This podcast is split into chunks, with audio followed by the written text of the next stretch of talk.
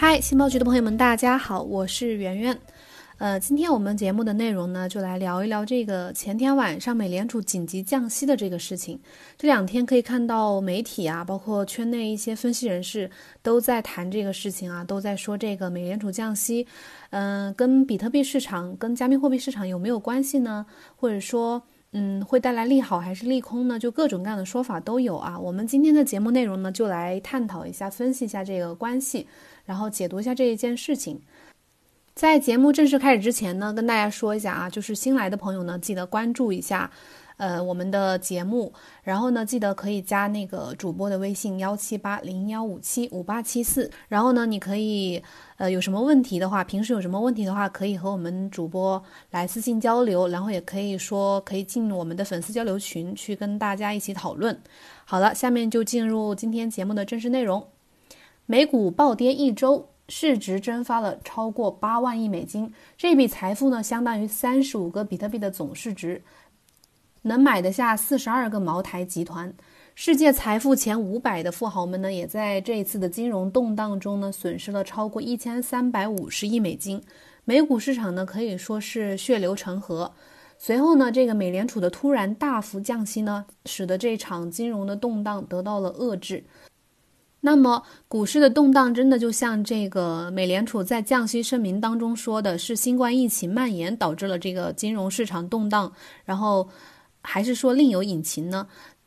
在美国，十年期国债投资回报率创历史新低，全球金融市场不确定性增加的这个背景下，世界财富又该寻找怎样的避风港？除了传统避险资产黄金，那么新兴的。金融资产比特币会是一个备选方案吗？我们先来回顾一下最近的这个呃股票市场啊，受冠状病毒全球蔓延的影响，从二月十九日到二月二十八日，美国股市呢经历了二零零八年金融危机以来最黑暗的一周。在这个期间呢，道琼斯指数从最高的两万九千五百降暴跌到了最低的两万四千六百八十一，跌幅达到了百分之十六。纳斯达克指数呢，也从最高的九千八百三十八暴跌到了八千两百六十四，跌幅是一百分之一十六。标普五百 ETF 呢，也从这个最高的三百三十九下跌到了最低的二百八十五，跌幅也达到了百分之十五点九。比特币的价格呢，也受到了明显的影响，价格从这个之前的一万零两百美金下跌到了八千四百美金，跌幅达到了百分之十七点六。此外呢，十年期的美债收益率也创下了历史新低，收益率首次低于百分之一，达到了零点九百分之零点九八的这个历史低位。美国金融市场呢，可谓是就是迎来了一个股债双杀啊！受到这次美股暴跌的影响，世界超级富豪们呢也是损失惨重。根据这个彭博财富榜最新的统计，世界上最富有的五百人财富，在这个财富大佬在这一次的暴跌当中呢，共计损失了一千三百九十亿美金。其中，在彭博财富榜并列排名第一的这个全球奢侈品巨头 LV 的主席贝尔纳·阿尔诺和这个亚马逊创始人杰夫·贝佐斯，他们俩分别损失了四十八亿美金。排名第二的这个西班牙服装公司 Inditex 创始人阿尔西奥·奥特加也损失了四十亿美金，其余排名前十的富豪呢，也至少损失了二十三亿美金，这是从二零一六年彭博亿万富豪指数上线以来最大的一次财富损失啊！终于，这这一次的这个股市瀑布行情呢，在这个美联储宣布降息之后得到了遏制。嗯，美联储三月三号紧急宣布将这个联邦基金利率下调五十个基点到这个百分之一点零到一点五这个区间，同时呢下调了超额准备金率五十个基点。美联储表示呢，降息的理由是为了因为这个病毒构成了不断变化的风险，要密切监察是经济的发展以及对这个经济前景的影响，并且会运用相关的工具来采取适当的行动来支持经济。美联储主席鲍威尔在新闻的发布会上表示，降息行动呢是为了帮助美国经济在危机中保持一个强劲的态势。呃，新冠病毒的爆发扰乱了许多国家的这个经济，风险实质性改变了这个前景，将适当使用工具和行动来支撑经济。一次降息呢不足以解决供应链的问题。此后呢，道琼斯指数、纳斯达克指数，还有标普五百 ETF，还有比特币等资产呢，纷纷就进行了反弹。截止目前，道琼斯指数、纳斯达克指数、标普五百 ETF 指数呢，都反弹幅度超过接近百分之十。同时呢，比特币价格也开始出现了反弹的迹象。值得注意的是呢，就在美联储宣布降息的这个瞬间啊，比特币就曾出现了瞬间波动三百美金的极端行情。这也充分说明了比特币和这个传统金融市场的相关性。美股兴盛呢，则比特币兴盛；美股瀑布呢，比特币也下跌。那么，美联储降息真的能够挽回这个美股市场的颓势吗？比特币又会受到因此受到怎样的影响呢？近期，高盛的经济专家分析认为，新冠病毒呢将会导致美国第一季度 GDP 的增速在百分之二点三的基础上减缓，大概百分之零点八到一点五，减缓幅度高达百分之三十四点八。在这个美股暴跌的背景之下，美联储宣布通过这个紧急降息来刺激经济变得不可或缺。此外呢，根据美国债券市场分析师们对这个。呃，芝加哥商品交易所的期权成交数据来分析推测，认为这个二零二零年再次降息两次的概率高达百分之七十一。那么，美联储降息到底能否挽回新冠肺炎对于美国经济的这个负面冲击呢？答案或许并不那么乐观。首先，根据宏观经济学理论来分析，美联储降息的目的呢，通过降低公司和个人获得资金的成本，进而刺激这个公司和个人进行消费，来拉动 GDP 的增长。也就是说，降息本质上是一种刺激需求端的一个金融行为。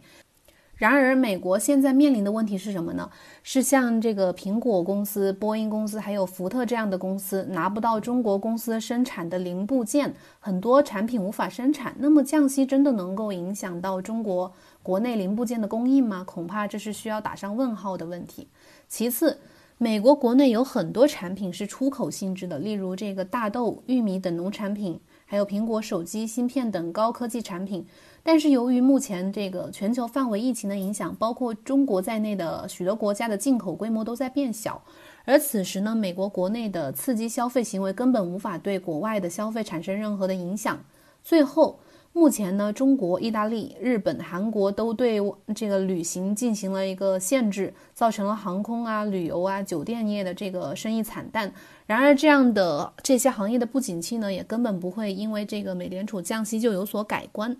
逻辑在于，这个降息之后，依然没有人住酒店，依然没有人坐飞机，依然没有人去国外旅行。既然这样，为什么美联储又要执意去进行降息呢？这个财经评论员、加密货币的拥簇者陈一家在他的节目《一家财世界》中认为啊，这个特朗普政府降息本质上还是为了拉选票，但这并没有帮助到处于正处于疫情当中的美国经济。陈一家也道出了这个目前影响美国股市的另一个因素，其实主要是美国大选。他认为，因为这个如果真的是新冠疫情导致的美美股崩盘的话，那总该利好一些主营健康和医疗的企业吧。然而呢，实际情况却相反。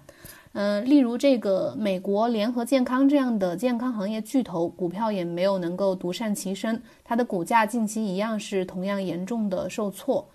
事实上，在华尔街资本看来呢，新冠肺炎导致的股市恐慌倒不如这个美国大选来的直接。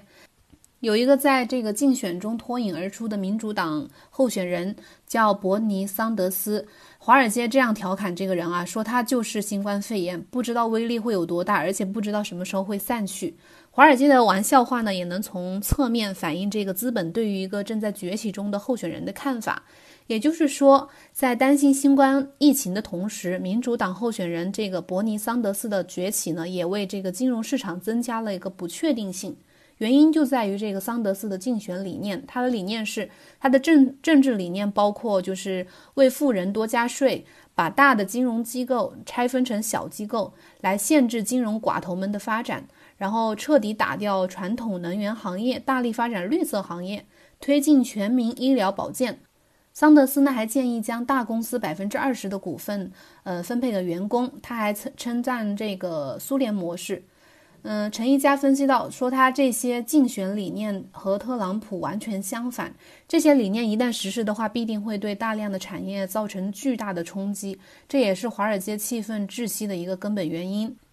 即便华尔街不喜欢桑德斯，但是他的美国的支持率却在不断的高涨。在二月底的民意调查中，桑德斯支持率飙升到了百分之三十一，成为所有总统者呃竞选当中支持率最高的一位。因此呢，这个近期美国股市崩盘，并不是说完全是因为这个新冠疫情影响的，桑德斯也有一份功劳，打引号的功劳。那么美股岌岌可危，十年期的国债回报率创下历史新低的这个背景之下，大资本又是否有理由来光顾比特币呢？来青睐比特币呢？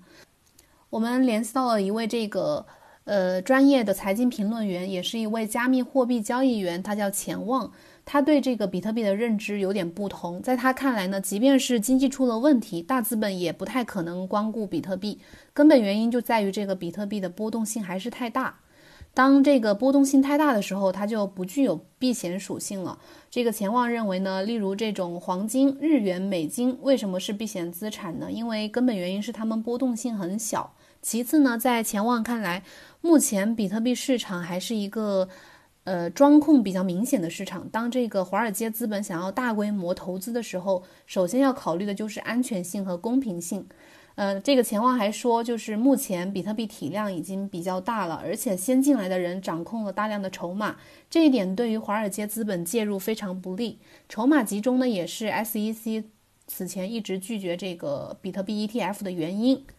当然，这位评论员的说法呢，也在区块链浏览器中得到了验证。Bitinfotrace 的数据显示，百分之一十九点六的比特币地址存储了大概百分之六十一点六四的比特币总量。当然，这还不包括单个投资者掌控多个比特币地址的情况。钱旺认为呢，目前这个比特币涨跌的决定权在主力的手中。如果他们有拉盘的需求，比特币就会涨；如果没有，就不会。当然，作为传统金融行业的从业者，钱旺呢并没有带着这个一币一别墅这样的信念，